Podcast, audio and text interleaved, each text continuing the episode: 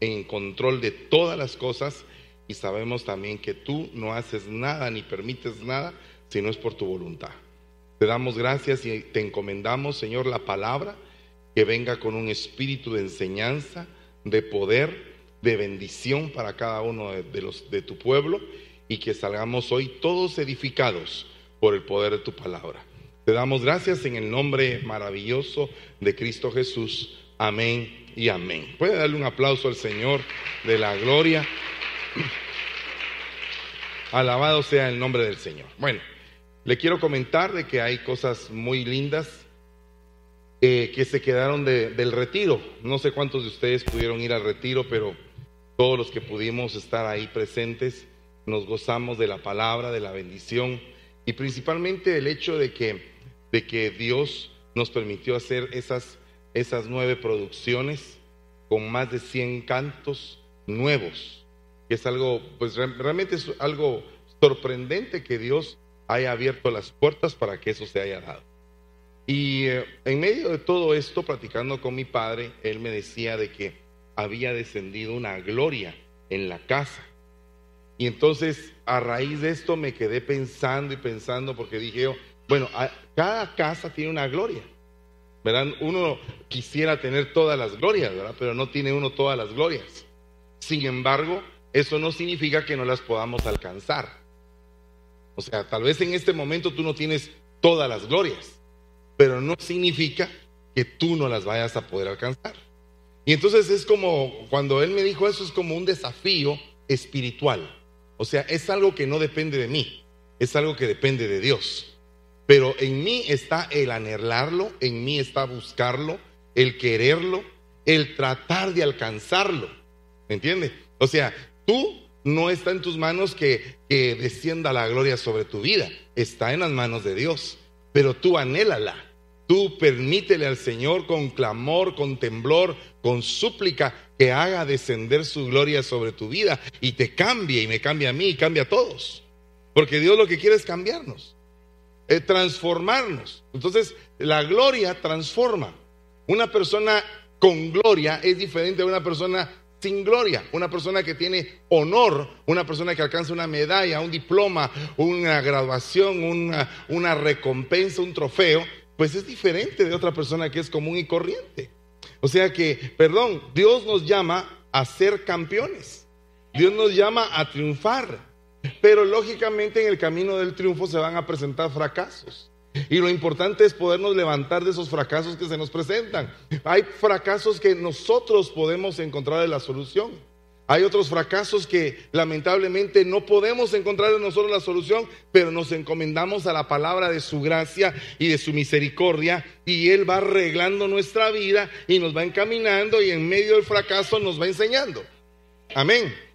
Entonces, esto me recuerda mucho este versículo que dice, pero todos nosotros con el rostro descubierto, o sea, sin máscaras, sin hipocresía, con el rostro descubierto, contemplando como en un espejo la gloria del Señor. ¿Qué es ver en un espejo la gloria del Señor? Es que yo era ciego y ahora veo. Es que yo estaba en una condición, pero que ahora estoy en otra condición. Y puede ser que en esta condición no haya alcanzado el perfeccionamiento aún, o puede ser que en esta condición sea todavía muy baja para lo que yo anhelo alcanzar. Pero tengo el rostro descubierto, me estoy presentando y estoy viendo los cambios que Dios ha hecho en mi vida a través de los años que he recorrido con Él. Y dice la palabra del Señor, estamos siendo transformados. Esa palabra como que es clave. De la misma, en la misma imagen. ¿En qué imagen? En la imagen del Señor. O sea, nos están llevando a parecernos a Él. Y dice, de gloria en gloria.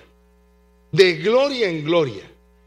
Y entonces esa parte a mí me inquieta porque digo yo, ¿cuántas glorias tengo que llegar a, tienen que llegar a pasar en mi vida para que yo alcance esa imagen? ¿Qué es lo que yo tengo que lograr? ¿Cómo tengo que esforzarme? ¿Qué debo de hacer para que se dé esa transformación? Esa palabra transformación transformados es exactamente la palabra metamorfosis. Es exactamente que tú alguna vez fuiste al río y viste un montón de tepocates, de renacuajos. Y tú decías, estos más adelante van a ser sapos, pero por el momento no se ven como sapos. Entonces, ahorita nosotros puede ser que estemos en nuestra etapa de renacuajo, pero vamos a llegar al momento en que vamos a llegar a ser un animalito totalmente formado. Me refiero a un, a un animal precioso terminado. Una mariposa también sufre un proceso desde que es oruga hasta que se convierte en mariposa, y llega a extender sus alas y se ve aquello majestuoso y es bonito, porque tal vez no le gustó mucho el, ejemplo del sapo. Porque tal vez usted pensó, dependiendo del tamaño del sapo, así es la pedrada, ¿verdad? Entonces mejor cambie, la ilustración, borre el sapo y piense en la mariposa. ¿Verdad? Pero la realidad es que hay muchos animalitos que sufren un cambio, una metamorfosis. Y entonces esa metamorfosis que es la del ser humano hacia un ser espiritual, solamente se puede dar a través de las glorias que uno vaya conquistando, alcanzando, que uno vaya disfrutando. Entonces fíjense que por lo menos en la Biblia hay 12 glorias. 12 glorias que nosotros tenemos que alcanzar para tener esa transformación. ¿Cuántos quieren ser transformados? Mire, esta gloria. Esta es la gloria Gabá. Cuando usted pone, eh, eh, empieza a estudiar la Biblia en español, solamente va a encontrar gloria, gloria, gloria, gloria. Pero cuando uno la profundiza en el hebreo, cada gloria tiene su nombre y cada gloria se da con un propósito muy específico. Y la gloria Gabá es la gloria de los valientes, es la braveza, es el vestido de guerra, es la magnificencia. No sé cuántos de ustedes han peleado por algo en la vida y cuando terminaron de pelear usted alcanzó la gloria. Por ejemplo, una persona que ha estudiado y que se ha esforzado y que al final sacó un cuadro de honor, toda esa guerra que tuvo que pelear, que librar para llegar hasta ese punto, denotó que esa persona es valiente, que no fácilmente se hace hacia atrás. Eh, o sea que hay un camino de valientes, hay un camino, una genética de los valientes. Y la realidad es que no todos en la Biblia tuvieron el calificativo de valientes. Por ejemplo, Gedeón es uno de los que tuvo el calificativo de valiente, varón esforzado y valiente. O sea, no se echa para atrás. Y fíjese que dice acá, yo mandé a mis consagrados. O sea que para ser valiente te tienes que consagrar. Para ser valiente tienes que buscar la profundidad y separar lo que es vil, lo que es menospreciable y escoger lo precioso, lo santo, lo que te va a ayudar para poder crecer en la vida, en la vida espiritual. Porque tú puedes ganar el mundo, pero perder tu alma. Y dice aquí, asimismo llamé a mis valientes para el día de mi ira, a los que se alegran con mi gloria, a los que se alegran con este tipo de gloria. No sé cuántos de ustedes quieren tener esa gloria gaba. Pero yo quiero, yo quiero ser valiente, hermano. Ser valiente significa que vas a tener que desafiar ciertas cosas en la vida. Por ejemplo, David tuvo que desafiar a Goliat. ¿Verdad? Y aunque tal vez no se vea desde ese punto, porque los leones estaban, eh, pues, uh, mansos. Yo me imagino que Daniel, cuando se metió lo metieron, más bien dicho, en el foso de los leones, requirió el tener una valentía espiritual para poder confiar en el que lo iba a librar. O sea, llega un momento en el cual tú dices, con esto yo no puedo, pero tú sí puedes. Pero yo no me voy a hacer para atrás porque tú estás conmigo. O sea que cuando viene la valentía del Señor, es un respaldo que sientes en el momento de la aflicción. Es un, es, un apoyo, es el brazo poderoso de Dios. Es como cuando llegaron con aquel rey a amenazarlo y el rey tuvo que decir, con ellos está un brazo de carne, pero con nosotros está el brazo poderoso de Dios. O sea que el que te infunde de esta gloria es el Señor. Es el que te llena de valentía. Es el que te hace hacer proezas, cosas que tú desafías. Porque si tú no desafías, si tú no peleas, no alcanzas. Tienes que pelear. La tierra de Canaán, fíjese que el Egipto es el mundo, dice la Biblia. Cuando, eh, cuando Israel salió de Egipto, salió del mundo, es como cuando el cristiano sale del mundo y acepta a Cristo. Cuando pasa por el mar rojo es el momento en que el cristiano es bautizado. Cuando pasa por el desierto son las pruebas del cristiano para saber si la decisión que tomó es genuina o no es genuina, hermano, porque muchos pueden hablar y decir, te acepto como mi Señor y Salvador del diente al labio, pero se va a, ver notorio cuando venga la prueba, si realmente tu conversión fue genuina. Y entonces ese es el desierto que pasa Israel y llegan al Jordán, que es el momento de la máxima humillación. Porque mire hermano, no es el principio de la carrera lo más difícil. Lo más difícil es el final de la carrera, cuando después de 40 años llegaste al Jordán y todavía tienes que pasar al Jordán para llegar al otro lado del río. Es como cuando un inmigrante se viene desde Guatemala o El Salvador o México y vienen y llegan hasta el río y se encuentran con que tienen que nadar y pensar si en algún momento del otro lado no hay eh, guardias o no hay gente que los quiera regresar después de haber hecho todo ese recorrido. Es algo bien difícil. Pero cuando pasaron del otro lado del río Jordán, que significa el que se humilla, cuando realmente tú aprendes a humillarte, cuando realmente tú dices, Señor, yo no puedo, si esto no es obra mía, esto es obra tuya, solamente tú puedes hacer las cosas.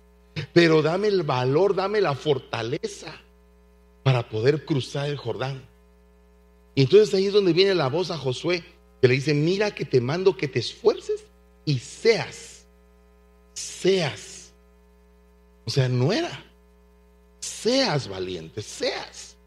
O sea, alguien dice, yo no puedo hacer eso, hermano, pero Dios está diciendo hoy, sé valiente.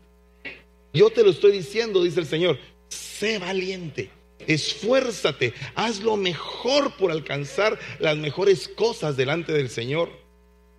Sé valiente. Mire, hermano, hay momentos en que uno dice, Señor, ¿qué voy a hacer? ¿Qué voy a hacer? Puede ser que ese, día sea mañana, sea pasado o ya haya pasado. Pero pueden venir más días así. Y cuando Josué sale del momento de la humillación, se encuentra con Jericó. Y dice, pero ¿y cómo voy a derribar yo esta ciudad si tiene unas murallas altísimas? ¿Cómo eh, eh, el pueblo viene del desierto? ¿Y cómo, cómo va a trabajar para poder derrumbar esas murallas? ¿Cómo lo vamos a hacer? Esas son las preguntas que normalmente suceden a una persona cuando está siendo procesado en la valentía. ¿Cómo va a caer el gigante? Ah, el gigante desafió a Dios, no me desafió a mí. Entonces yo voy a ir en el nombre de Dios, no en mi propio nombre. Entonces, cuando tú empiezas a actuar de esa manera, tú estás poniendo toda tu confianza en el Señor. Y ahí es donde se da la metamorfosis. Porque no se va a dar la metamorfosis si tú crees en ti mismo. O sea, si tú empiezas a confiar mucho en tus propias fuerzas, no vas a hacer mayor cosa. Pero cuando tú crees en las fuerzas del Señor, cuando le dijo Sansón al Señor, Señor, revísteme de fuerzas en este momento, Señor. Por favor, hazme que este momento último de mi vida y yo cumpliré el propósito por el cual me fuiste llamado. Entonces, yo creo, hermanos amados, que debemos de ser esos consagrados de Dios. Debemos de alcanzar la gloria. Mire, a usted le gusta verse ganador, pero una cosa es verse y otra cosa es ser el ganador. Porque una cosa es que te pueden poner en una vitrina y te pueden poner extraordinariamente bonito. Ahora con el Photoshop le quitan a uno el estómago, le ponen a uno, lo ponen a uno hasta eh, sin ningún tipo de falla en la cara. Eh, si uno quiere, hasta ojos verdes le ponen a uno. Ahora, eh, esa magia del Photoshop hacen cualquier cosa. Pero eso es lo que pueden hacer, pero realmente lo que es. Ese es precisamente el problema del fariseo, que solamente es un sepulcro blanqueado, pero no es. Y lo que tenemos que llegar a hacer nosotros es ser, ser valientes, no parecer valientes, ser valientes. ¿Cuántos dicen amén a eso? ¿Quieren ser valientes? Pero se van a tener que transformar en el gimnasio de la valentía. ¿Qué es lo que tú estás haciendo en esta semana que te está llevando a pensar, necesito ser valiente en eso? Por ejemplo, alguien que tiene una corte de migración y dice, voy o no voy, voy o no voy, pero, pero si voy puede ser que de una vez de ahí salga enchachado. ¿Verdad? Y estás con esa angustia, ¿verdad? Y si hoy el Señor te dice, revísete de valentía porque yo voy delante de ti. No temas, yo voy a ir delante de ti. ¿Sabes una cosa? Se va a cerrar la corte. ¿Sabes una cosa? El juez no te va a poder atender, va a tener muchos casos. ¿El juez le va a dar COVID? No, hombre, tampoco. O sea, para Dios no hay nada imposible. Dios tiene todo bajo control. Quiero que sepas eso y que eso te sirva como una fuente de valentía para poder ir a pelear la batalla del Señor. Y dice la palabra que hay otro tipo de gloria, la gloria Hadara. Esta, esta gloria significa hermosura u honor. También significa ornamento, como un adorno. Un adorno que te pone el Señor cuando alcanzas una determinada estatura. Y mira, esto está puesto aquí en, Primera de Crónicas 16, 29, y dice, dada a Jehová la honra de vida a su nombre. Traigan ofrenda y venid delante de él, postrados delante de Jehová en la hermosura de su santidad. ¿Cuántos consideran las cosas del Señor hermosas? Es que mire hermano, por eso es que es tan necesario que todos vayamos arreglando el templo, amando las cosas donde a Dios, en donde se alaba y se bendice el nombre del Señor. Tienen que ser hermosas, ¿no cree usted? Es una gloria. Mire, este templo habla de quién es usted. Si el templo está sucio, habla de usted. Si el templo, eh, si el templo no funcionan bien las cosas, hablan de usted. Porque cuando hay un grupo de servidores que verdaderamente aman la casa del Señor, se esfuerzan con todo su corazón para que todo sea hermoso. O sea, se entregan. Es que mire, la ofrenda no solamente es de dinero.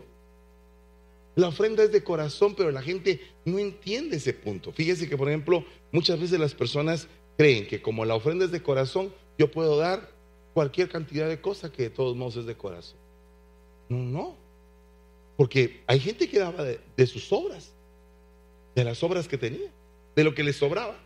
Pero aquella viuda lo dio todo, aunque era poco. Dio todo, pero era poco. Aquellos dieron mucho, pero tenían un corazón apocado. Entonces el ensanchamiento de corazón radica en que una persona probablemente no puede dar hoy dinero, pero puede dar servicio, puede dar amor, puede dar calidez, puede dar aportación, puede dar muchas cosas a la iglesia. O sea, tú eres bien útil. Tú eres muy necesario en este lugar. No están muy convencidos. Pero a, mí me extraña cuando no les veo sus caritas. Yo podría venir del avión y decirme voy a ir a la casa y pongo a un hermano a predicar, pero no, yo me agarro el púlpito y digo, no, no quiero perder la, la oportunidad de poderle hablar al pueblo, ¿verdad? Porque es parte, es parte de mi ofrenda, es mi ofrenda, es mi entrega. Ofrenda significa entrega.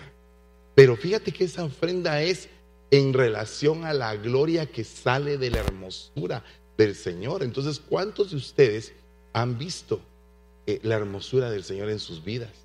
Por ejemplo, con la sonrisa de un hijo. Imagínate que, hay, niños que son bien espirituales, hermano. Y le dicen, papá, vas a ir a la iglesia. Y el papá viendo a ver cómo se las escapa. Eh, fíjate, mi hijo, que, no, papá, vamos a la iglesia. El papá está pensando, mi hijo va a la iglesia porque ahí lo ponen a jugar. Esa es la parte más sencilla. Pero usted no sabe lo que pasó en el retiro con los niños. Yo me deleité con los niños un buen rato. Estuvimos gozándonos, brincando, saltando, participando y ellos empiezan a amar la iglesia. Y cuando una persona ama, se entrega. La persona que no ama no se puede entregar. Se casa una mujer, una, una mujer o un hombre y con su pareja, ¿verdad? En este caso tendría que ser el sexo opuesto, ¿verdad? Se entiende ya de, por sí, ¿verdad? Se entiende. Aunque Vox Lightyear diga lo contrario, se entiende que es el sexo opuesto. O sea, se casa con el sexo opuesto. Pero eh, el punto es, no va a haber una buena entrega si no hay primeramente un amor. O sea, tiene que haber amor para que haya entrega. ¿Por qué la gente se entrega tan poco a las cosas de Dios? Porque aman poco.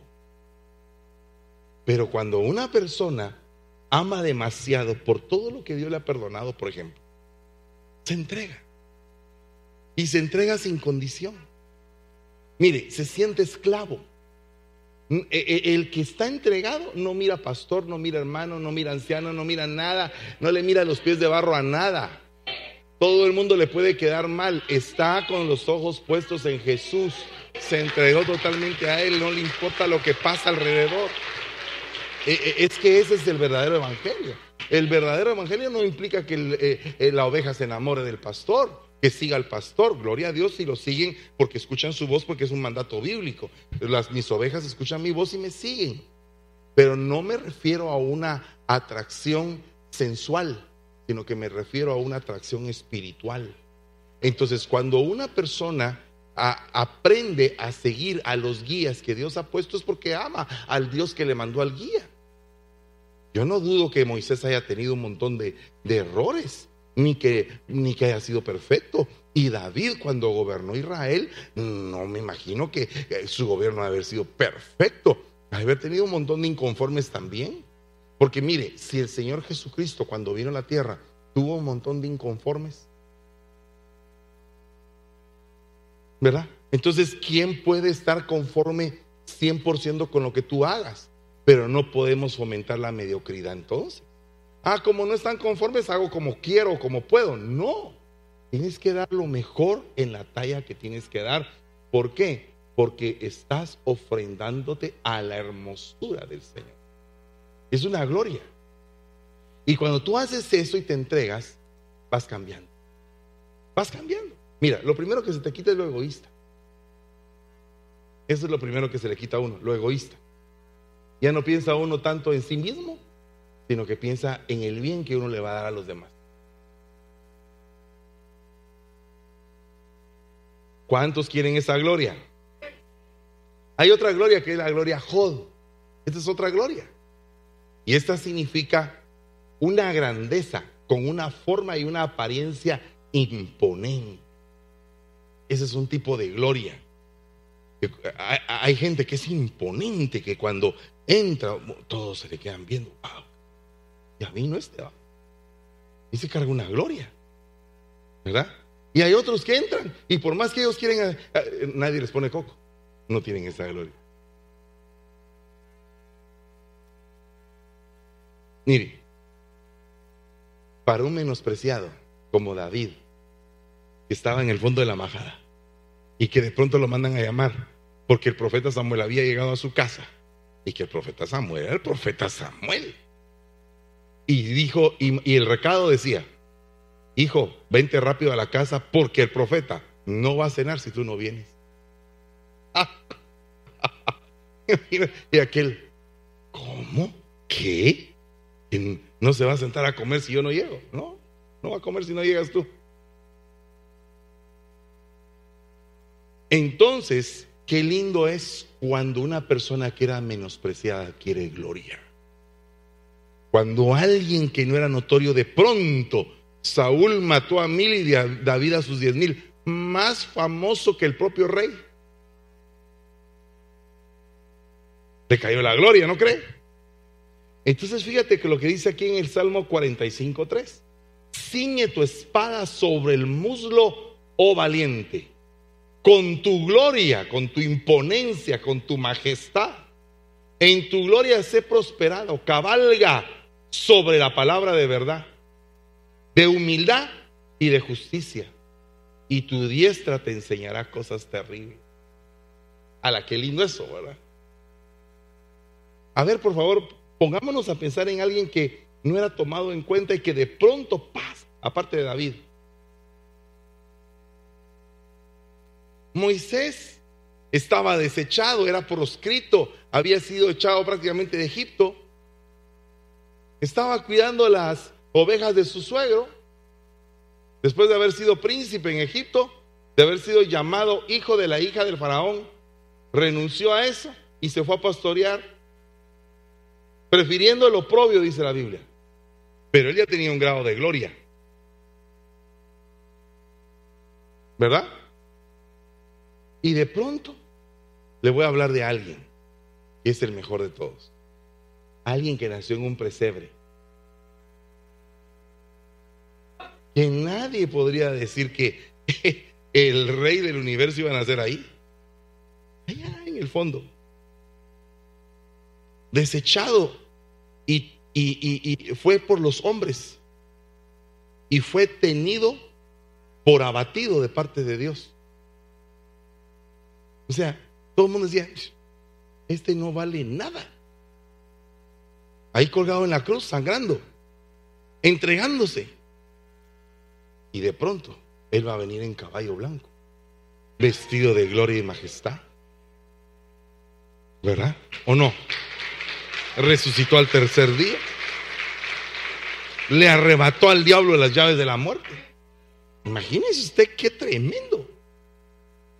Cuando te cae esa gloria, y yo deseo que te caiga esa gloria, que seas un pueblo de renombre, que te teman tus enemigos, pueblo, que cuando te levantes y grites por la espada de Jehová, que tiemblen los cimientos de donde tú te mueves, que seas tenido en honra y no en deshonra que seas llamado valiente de Jehová, consagrado del Dios vivo, que seas motivo, motivo de trastorno para los que te rodean.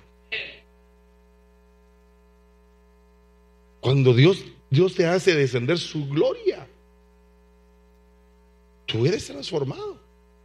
Ya no eres aquel tímido, cobarde, aquel que decía no puedo predicar, no puedo cantar, no puedo hacer esto no puedo servir, no puedo hacer nada. De pronto aquel onésimo, inútil, esclavo, desechado por su mismo patrón, llega a ser llamado hijo de Dios.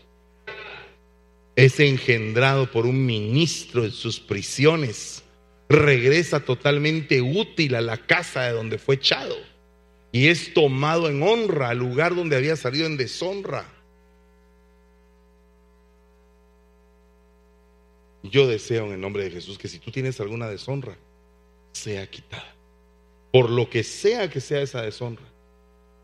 Cualquier deshonra, cualquier cosa que te haya deshonrado, que te haya quitado tu dignidad, que te haya querido robar tu santidad, en el nombre de Jesús, que quede rota, destruida, deshecha totalmente y que te puedas levantar con una gloria imponente.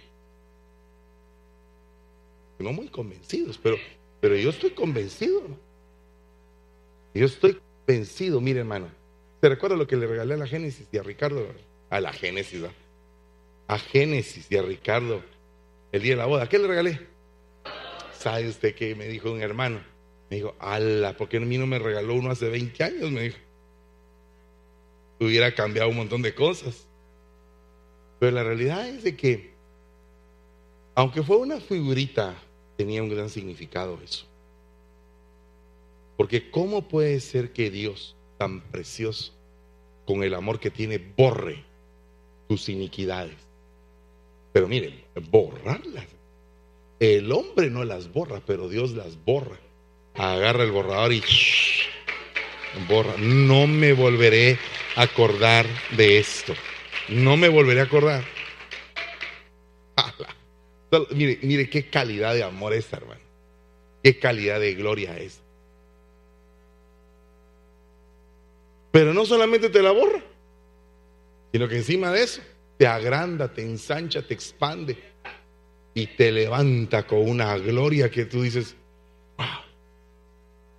Es que mire, hermano, es bien tremendo, hermano, bien tremendo.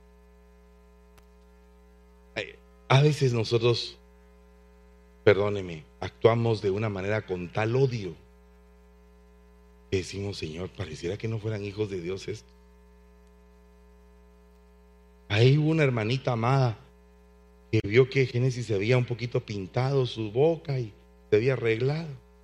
El día de su matrimonio, hermano. Pone ahí un texto de esos así tóxicos. Sí, que se pintó toda, que ya cayó de la gracia, que está caída, que es hija del diablo y todo. Los hijos de Dios destruyendo a sus mismos hermanos. Es que, mire, eso, es duro. ¿No cree usted? En lugar de compartir un día de felicidad todos, de decir, ¡ala, qué alegre! ¡Qué bendición! Pero el problema de Belcebú es que siempre quiere poner una mosca a lo lindo que son las cosas. Un día de felicidad que tú tienes, una mosca. ¿Para qué? Para destruir la felicidad que tú tienes. Por favor, no colabores con ese tipo de espíritu. Si tú sales a pasear porque tu esposo te invitó y te dijo, vamos a pasear, vayan a pasear y gócense. Alégrense, vayan contentos, regresen contentos y relájense. Tomen té de tilo si quieren. Y váyanse tranquilos, no peleen, porque van a pelear. ¿No cree usted? Vayan tranquilos, vayan a, vayan a pelear, vayan, vayan tranquilos, vayan a gozarse. Pero, pero, mire, hermano, a veces, mire, qué tremendo es que de pronto estás en un buen restaurante y estás en un lugar muy hermoso, pero siempre hay como que personas que las persiguen porque son frágiles en eso. Por ejemplo, personas que son muy delicadas. A toda la familia no le sale el pelo, le sale a la persona delicada. Y el que no es delicado dice, ¿por qué no me salió a mí el pelo? Lo hubiera quitado y sigo comiendo. Pero el que es delicado, como que lo persigue la mosca. ¿Verdad?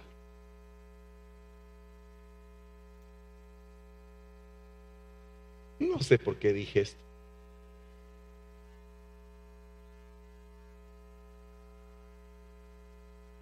Pero tiene que ver con esta gloria. Mire, grandeza de apariencia imponente. Que no te quite eso una mosca. Gózate en el día. Yo le dije a Génesis, mira, te voy a pedir un favor, no seas como algunas novias que el día que se van a casar se ponen todas nerviosas y enojadas y empiezan a fregar. No, tranquila. Tranquis, tranquis, le dije. Suave. en, México hay un, lugar donde dice fácilmente suave. Creo que es por allá por Juárez. Esto está suave. Cuando, quiere decir que eso está bueno, es suave. ¿Verdad? ¿O no? Nadie es de Juárez, de por esos lados, de por ahí, ¿no? ¿Verdad que así dicen? Esto está suave. Yo me recuerdo de Manolito y Chilinsky eran de por ahí de... ¿No se recuerdan ustedes? Ustedes son muy, muy nuevos en esta tierra, hermano. Nadie se recordaba de Manolín y Chilinsky. No saben ni quién es Manolín y Chilinsky. Ustedes, ustedes sí me están, me están haciendo sentirme mal, hermano. De veras, nadie ha oído aquí de Manolín y. Hoy. wow. Bueno, algún día se los voy a mostrar. Pero me voy con una gran verdad. Que me veo joven todavía. A pesar de que son muchos años los que pesan sobre mí. Eso también es gloria, hermano. ¿O no? ¿Quiere verse usted joven? No se amargue. ¿Quién está mandando a amargarse? Amén. Viva alegre, gócese, que nadie le quite su paz. Fíjese que fui a Guadalajara y me encontré con un, discípulo, un discípulo de un hijo espiritual, pastor también él. Me dice, ahora que fui al retiro, y vi que usted está, había pintado. le quiero contar de que yo me, me gradué en la Academia de Arte y que dejé de pintar. ¿Y por qué dejaste de pintar? Ay, porque yo sentí que no era de Dios. ¿Mm? Qué bueno. ¿Quién dijo eso? Ver. Mm, sí, cabal. Sí. A veces uno deja cosas. Y me dijo, lo voy a retomar. Retomarlo, le dije, una tu galería y predicas el evangelio ahí. Yo no puedo pintar muy bien, pero digo yo, ¿qué, dicha tendría yo que, por ejemplo, estuviera pintando yo un camino y dijera Jesús es el camino, la verdad y la vida, y después pintar unos montecitos y decir, alzaré mis ojos a los montes, de donde vendrá mi socorro, después poner una nube de Jehová, la nube de Jehová está sobre su pueblo, ¿verdad? Unos ríos de agua viva a la par del camino, un montón de árboles, árboles junto al río. Qué bonito eso. Usted no se pone a pensar en que usted tiene talentos hermosos que dejó en algún momento enterraditos y ahora es el tiempo de descubrirlos.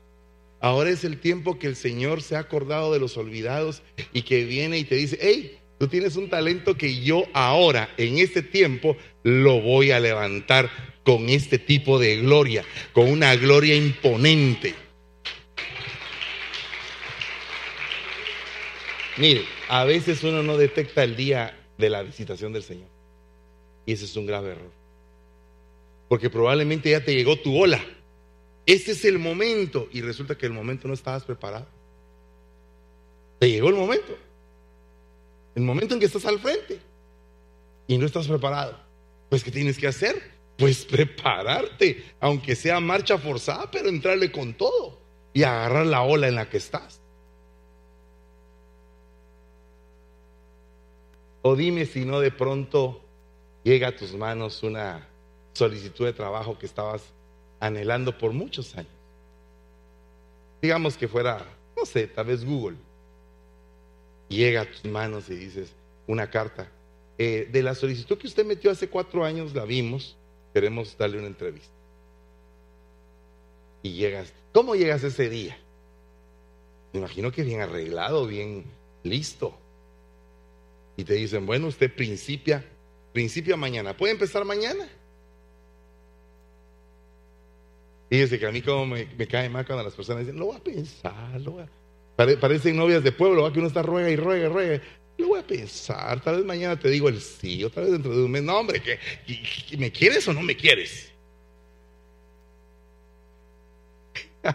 es, que, es que, mire, hermano, hay, hay gente que así es, ¿verdad? Mire, yo les recomiendo a las señoritas que todavía no se han casado a que si no les gusta el muchacho, díganle no. Desde el principio. Pero no estén que yo voy pensar y aquel en lo que lo va a pensar chocolates que eh, se ponen gorditas de todo lo que les regalaron en lo que lo pensaban. Y al final les dicen que no de todos modos, ya quedó destruidos y ellas un poquito más gruesecitas quedaron de toda la romance. No, no, no. Mire, tenemos que hablar claro.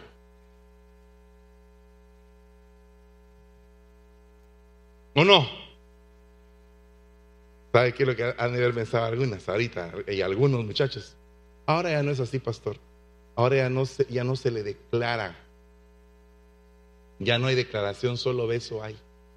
Ah, No, hombre, si todo tiene que ser con elegancia.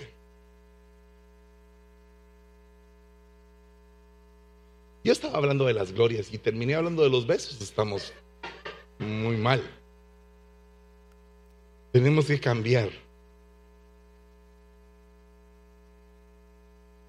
¿Sabe que San Francisco le amo? Ustedes son una bendición muy hermosa en mi vida. Son un regalo.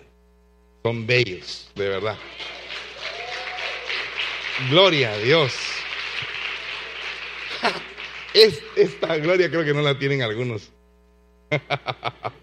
la gloria sí. Es, significa buen humor, alegría. Alegría. Hay algunos que no hay modo que estén alegres, hermano.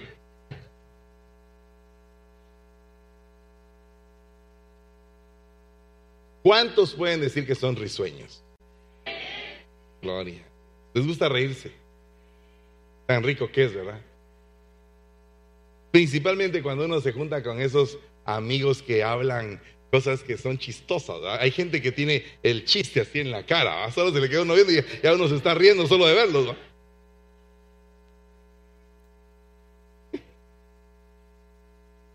Pero mire, mire, fíjese que es bien tremendo porque esa gloria descendió sobre a que no sabe quién, Nabucodonosor.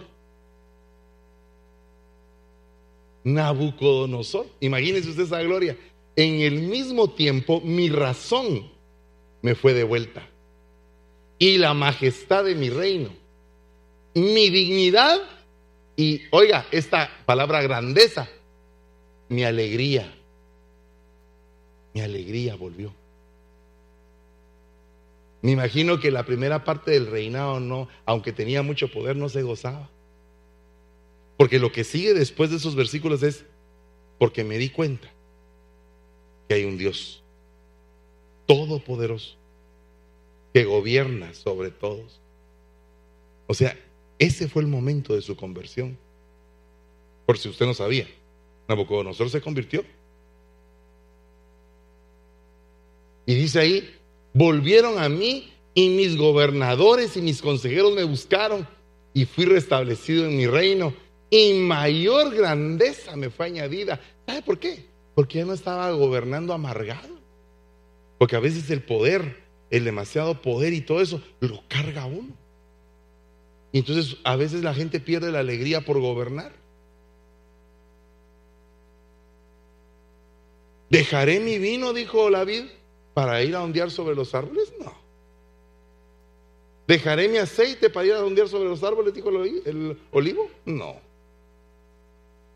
O sea, no estés cambiando ni la unción ni la alegría de estar en tu casa por gobernar. O sea, si el privilegio te pone amargado, mejor di, perdón, voy a entregar mi privilegio. Que otro que pueda estar alegre sirviendo lo haga. ¿Verdad? Porque si no, de pronto te pueden hacer que caigas, te pueden cortar por eso. Y que caiga el rocío sobre tu cabeza para alegrarte. Por eso es que el rocío, que es la enseñanza, es muy importante para servir con alegría. Dice la Biblia que cuando cortaron a Nabucodonosor dejaron eh, el tronco para que viniera un renuevo. Pero ¿cómo son los renuevos, hermano, de bonitos, verdad? Así la ramita chiquita con un par de hojitas, pero tiene una fuerza de vida eso. Mientras que el árbol viejo no sirve para nada, aunque cubre a todo. Entonces a veces es necesario un, renuevo, volver a empezar, volver a empezar, aunque sea chiquitos, pero volver a empezar. Amén. ¿Cuántos quieren ser alegres? Estar bien alegres. ¿Qué te está quitando tu alegría? ¿Qué te está arrebatando tu gloria? ¿Mm? Tiene nombre. Es una persona. Si es una persona y tiene nombre, ¿será que sus palabras son tan poderosas para poderte arrebatar a ti el gozo de tu salvación? El gozo de estar aquí en la casa del Señor. Y entonces, ¿por qué a veces cuando hay algún hermanito que se pone así todo mal encarado, te quita el gozo.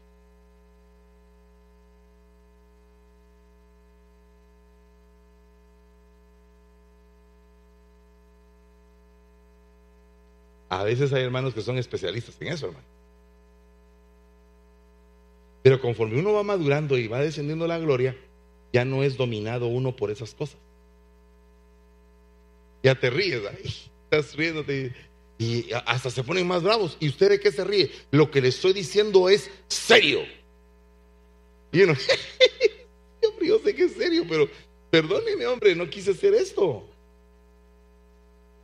Ayúdeme. Pongámonos a trabajar y cambiemos la situación.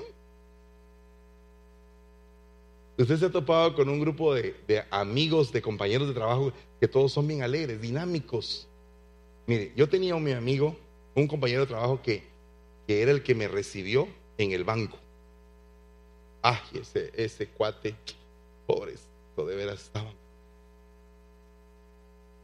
y se descargó conmigo, hermano. Pero después lo cambiaron de departamento y, y mandaron a otros. Y se formó un equipo, hermano. Bien, de gente bien alegre. Dios mío, lo que teníamos que terminar de 7 de la noche a 1 de la mañana, a las once y media teníamos terminado todo. Y nos pagaban lo mismo. ¿Y qué fue lo que pasó? Que lo hacíamos con alegría, porque cuando tú haces algo con alegría, lo haces más rápido, más, más en comunión. Aprende a recibir esa gloria. Mira, esa gloria restituye. O sea, perdiste cosas como las perdió Nabucodonosor, pero cuando viene esa gloria, es el tiempo de tu restitución, es de gozarlo. Consolad, consolada mi pueblo. Díganles que su pecado queda borrado, queda terminado, está perdonado. Y yo les voy a devolver el doble. Alarma. Encima de que te perdonaron, te van a dar te van a devolver lo que habías perdido. ¿Cuántos de ustedes quieren esa gloria? Es que mire, mire, si Dios, precioso Dios, amado, sin igual, usted sabe quién era Nabucodonosor. Nabucodonosor era malo, hermano. Mandaba al horno siete veces calentado y qué le importaba. Eh, les dijo un día, tengo un sueño, les digo a sus magos. ¿Y cuál es? Ah, adivinen ustedes, si no, para eso son magos, pues. Si no me dicen que soñé, los mato a todos. Ah, era malo. ¿O no? ¿Cómo que le diga aquí a alguna hermana que se las lleva de profeta? Tuve un sueño. Cuéntemelo, pastor, dígame. No, si eres profeta, tienes que decirme qué, qué fue lo que soñé. E-, ese cuate estaba, estaba malo. Era amargado el pobre.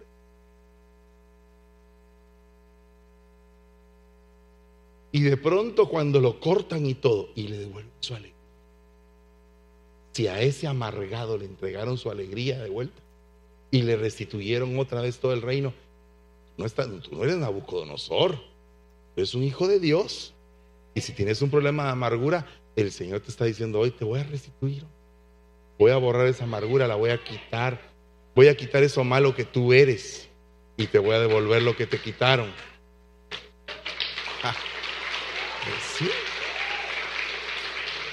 Es que ese es el Dios en quien yo creo, que da una oportunidad a millares.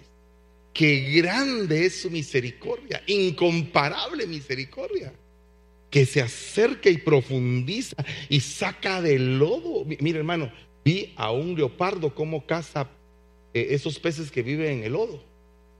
Y empieza a apachar el lodo hasta que salta el pez y lo agarra con las manos. Digo yo, ahora, si ese leopardo pudo sacar a ese pez de lodo, pero no se miraba el pez, estaba tan profundo. Ahora imagínense que hay gente que está metida en la profundidad del lodo, que todo el mundo dice, ya no hay esperanza para. ¿Sabe de quién decían eso? De David. Ya no hay salvación para. Es lo que dice el Salmo número 3. Muchos dicen de mí, ya no hay para él salvación. Ese era el veredicto del hombre. El veredicto de Dios dice, mas tú, oh Jehová, eres escudo alrededor de mí. Eres mi gloria y quien levanta mi cabeza. O sea, no hay poder humano que te sepulte. Porque la mano poderosa de Dios te va a encontrar y te va a sacar y va a poner tus pies sobre la peña, va a enderezar tus pasos, va a poner cántico nuevo en tu boca y vas a alabar de continuo al Señor por estar agradecido, agradecido, agradecido. Esa es la alegría de Nabucodonosor. Yo era malo, era pésimo, eh, había blasfemado en contra de Dios, dice Nabucodonosor, pero Él me ha devuelto mi gran Amén. Tiempo de devolución, hermanos. Pónganse de pie en el nombre de Jesús. Gloria a Dios. Gloria a Dios. Mis ojos van a ver la sanidad. Mis ojos van a ver la liberación. Mis ojos van a ver la provisión. Que va a venir de parte de Dios a tu vida. Te vas a alegrar. No veniste a este lugar a ser condenado, veniste a este lugar a ser restaurado. Restaurado. Sea la condición en la que estés, sea la situación que estés viviendo, no hay nada imposible para Dios. Si quieres venir al frente, ven al frente y dile, Señor, aquí estoy.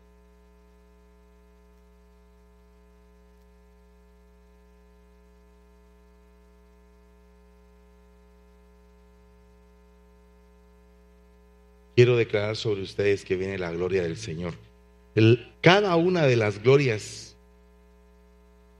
que vengan sobre tu vida.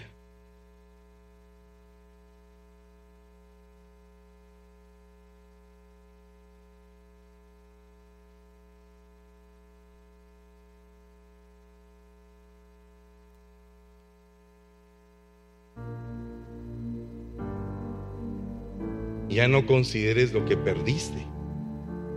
Ya, déjalo atrás. Y empieza a pensar en lo que viene, en las bendiciones que vienen para tu vida, que son grandes. Cada una de estas glorias te va a transformar en una persona distinta. Pero yo quiero en el nombre de Jesús que venga sobre ti la gloria sí la gloria sí, para que te deleites, para que estés alegre. En el nombre de Jesús, en el nombre poderoso de Jesús. Padre, en el nombre de Jesús, yo vengo declarando, Señor, que cada una de estas glorias que tú has impartido en esta casa y las que todavía están por impartirse, Señor, desciendan sobre tu pueblo desciendan sobre tu pueblo, Señor. Permite, Padre, que sean llenos los corazones, llenas las almas, las vasijas, los recipientes de tu gloria. Que vengan las glorias a visitarnos. Que se diga la gloria postrera de esta casa será mejor que la primera. Que vengan visitaciones angélicas, que vengan transformaciones, devoluciones de cosas que se habían perdido de gran valor relaciones entre padres e hijos, relaciones entre esposo y esposa, relaciones entre hermanos que se habían roto, Padre. Trabajos que se habían perdido, Señor, y que van a ser recuperados de vuelta, Padre. Escasez que ha venido a tocar la casa de algunos, que se vaya y que venga la abundancia y la prosperidad. En el nombre de Jesús. En el nombre de Jesús, Señor. Hoy vengo clamando, Padre, para que haya una bendición extraordinaria. Padre, en el nombre de Jesús, bendice a cada uno por nombre, Señor. Bendice a cada uno por nombre, Padre. Aleluya. Aleluya, aleluya, aleluya. Gloria sea al Señor. Dice en el Salmo 103, Eres el que perdona todas tus iniquidades él es el que sana todas tus dolencias. Él es el que rescata del hoyo tu vida. Y te corona de favores y de misericordias. Este es un día de sanidad y salvación. Tú, mi amigo, que nos visitas por primera vez. O tú, mi amiga, que nos visitas por primera vez. Hoy es un día de misericordia. Hoy es un día de salvación. Si tú todavía no conoces a Cristo, no conoces a ese Cristo que nosotros predicamos, a ese Cristo de poder, hoy es el día que tú puedes pasar para que reconozcas en tu corazón al Señor Jesucristo. Yo te hago la invitación en este día. Si tú quieres experimentar y conocer a Cristo Jesús, hoy es el día. Hoy es el día. Puedes pasar y si tú quieres reconciliarte con el Señor, hoy es el día también. Él es el que sana todas tus dolencias. Él es el que te, rescata del hoyo. Él es el que te quiere dar vida y vida en abundancia en este día. Porque nosotros predicamos a un Cristo de poder y a un Cristo de gloria. yo te hago el llamado en esta hora. Te hago la invitación. Así como me rescató a mí y como que rescató a todos los que estamos en este día aquí, así te quiere rescatar de ese lado donde tú estás. Si tú no quieres pasar, levanta tu mano ahí donde estás. Levanta tu mano donde estás. Si por primera vez tú vienes a este lugar, hoy es el día de salvación. Y me llama la atención porque dice que nos llena todavía de favores y de misericordias. Solamente la misericordia de Dios es la que sana todas nuestras dolencias y perdona todos nuestros pecados. Él no está viendo cómo tú vienes, no, está viendo cómo tú es. Él te conoce, me conoce a mí. Y Él quiere que tú vengas a la salvación en este día. Qué bonito es el Señor. Qué bonito es el Señor porque a pesar de todo, a pesar de todo lo que nosotros hacemos, Él en su gran misericordia se mueve Gracias, Señor, en esta hora. Te damos gracias, Señor, por todo tu amor y misericordia. Dele un aplauso al Señor en esta tarde. Gloria a Dios. Quédese aquí, hermano. Vamos a. Esta familia desea recibir cobertura. A partir de hoy van a hacerse miembros de esta iglesia. Gloria a Dios. Qué lindos. Gloria a Dios. Gloria a Dios. ¿Hay alguien más que quiera recibir cobertura hoy? ¿Hay alguien que quiera hacerse eh, allá? allá? Ah, Mau. Gloria a Dios. Vamos a orar. Padre que estás en el cielo, te damos gracias, Señor, por esta familia que el día de hoy recibe la cobertura el manto y los cinco ministerios, Señor, que me han respaldado en mi caminar.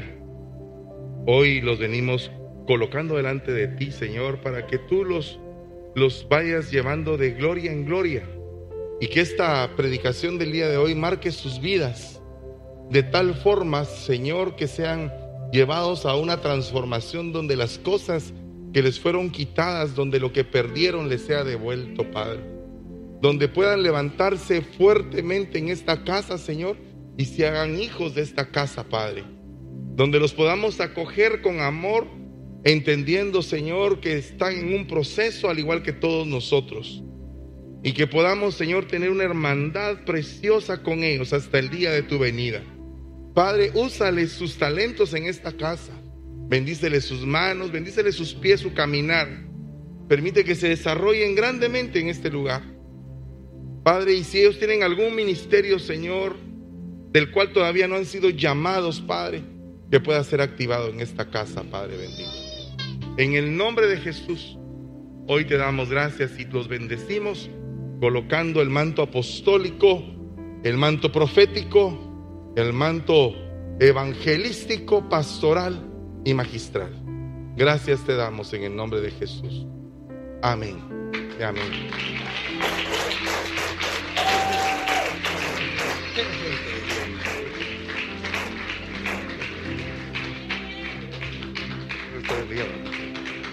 Alegra mucho que estén aquí.